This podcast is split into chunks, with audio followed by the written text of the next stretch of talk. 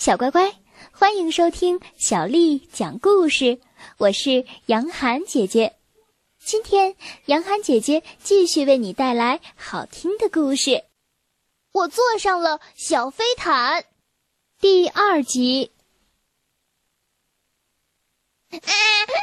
救命啊！啊！你为什么飞起来了？啊！贝里奥坐在飞毯上，离开了鸡舍。朝森林上空飞去，啊，嗯，太刺激了！你真的是《一千零一夜》里的飞毯吗？你你要带我去哪儿？贝里奥简直不敢相信！啊，好高呀！哦，底下的东西好小呀！飞毯载着贝里奥在鸡舍上空飞了一大圈，正玩的高兴。突然，飞毯朝地面俯冲下来。嘿 嘿，飞毯，你降落前也要告诉我一声啊！贝里奥被甩了出去。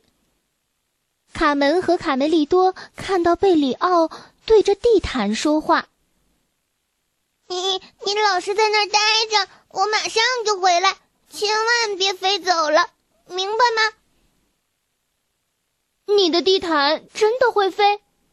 卡梅利多好奇的问。“那当然，来，你们坐上去就知道了。”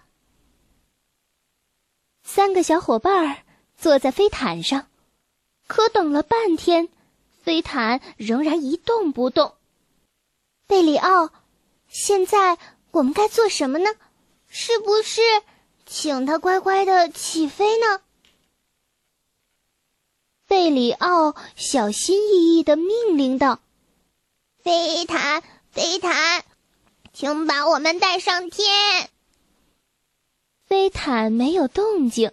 你说的话，也许他听不懂，毕竟他是从东方来的地毯。贝里奥，你会用波斯语说起飞吗？来吧，飞起来吧！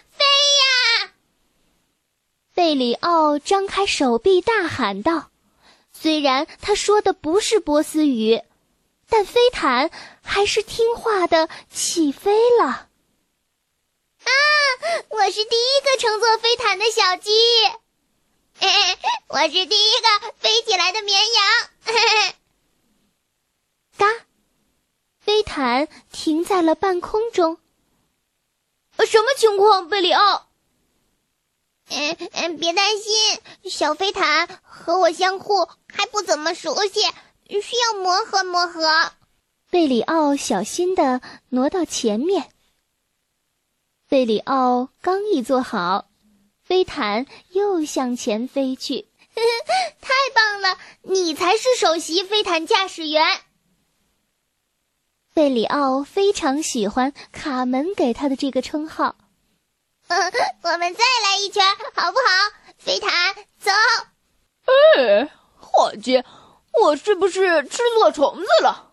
瞧我看见了什么？那三个家伙在飞毯上！啊！闪开！没有刹车！啊！贝里奥朝下大喊：“啊，胖墩儿，快趴下！他们冲过来了！”三个小伙伴重重的摔在地上。哎呦，哎呦，贝里奥，你降落的也太急了吧！呃，是啊，摔死我了。嗯嗯，对不起。嗯，没事儿。不管怎么说，能让飞毯听话就已经很棒了。我们的首席飞毯驾驶员。嗯，也许是因为我用自己的羊毛修补了它，所以它听我的话。贝里奥，快看，你的飞毯不见了！嗯嗯，它飞走了，我不相信，它不能就这么离开我，那上面还有我的羊毛呢。哼！贝里奥心痛极了。贝里奥，别难过。一定是有人把它拿走了，而且还没走远。我们分头去找。卡门轻声安慰道：“地毯飞起来吧，哦，飞起来！”大嗓门站在飞毯上命令道：“让我来，我会说他能听懂的话。漂亮的地毯，飞吧，飞吧，在月光下飞起来吧。”飞毯真的动了动，载着他们低飞了一段，突然恶作剧般的将他们摔了下来。哎呀，哎呀！都怪你，胖墩儿，飞不起来，都怪你太沉了，吃那么多的虫子，你还吃？你你再说一遍试试，信不信我让你变成感恩节的火鸡？小胖墩儿和大嗓门扭打在一起，他们的争吵声引来了贝里奥。啊，总算找到你了，我心爱的飞毯，不要再离开我了。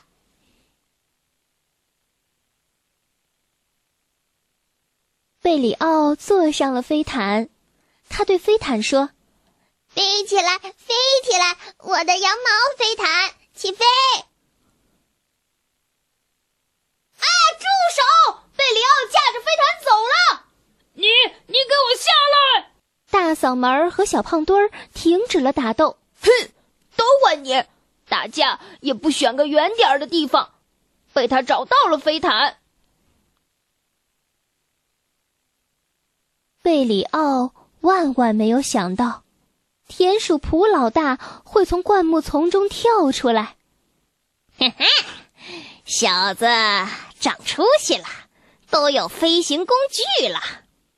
飞飞，快快走！贝里奥吓得语无伦次，从飞毯上摔了下来。我们今天吃烤羊腿还是涮羊肉呢？田鼠普老大坏笑着，一步一步的走进贝里奥。哦，头，烤羊腿还缺点孜然。田鼠克拉拉流着口水盯着贝里奥。贝里奥一下子缩进地毯里，吓得直发抖。羊腿不好吃，救命啊！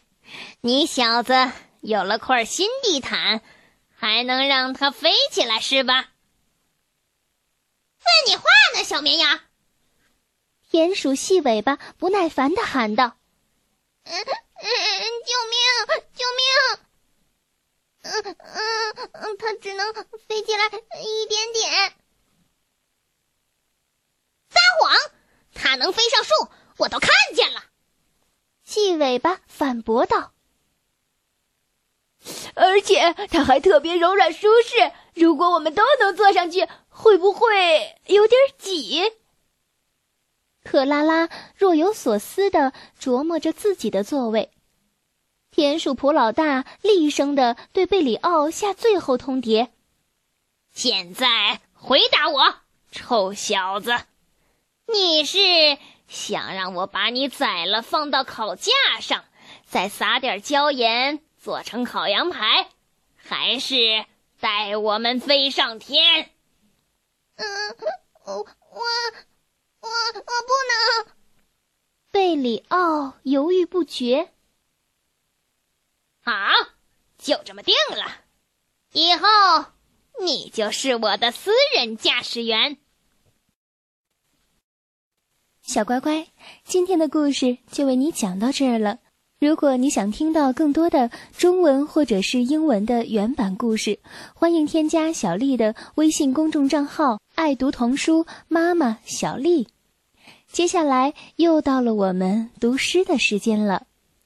今天为你读的这首诗，叫做《终南望雨雪》，作者祖咏。终南阴岭秀，积雪浮云端。林表明霁色，城中增暮寒。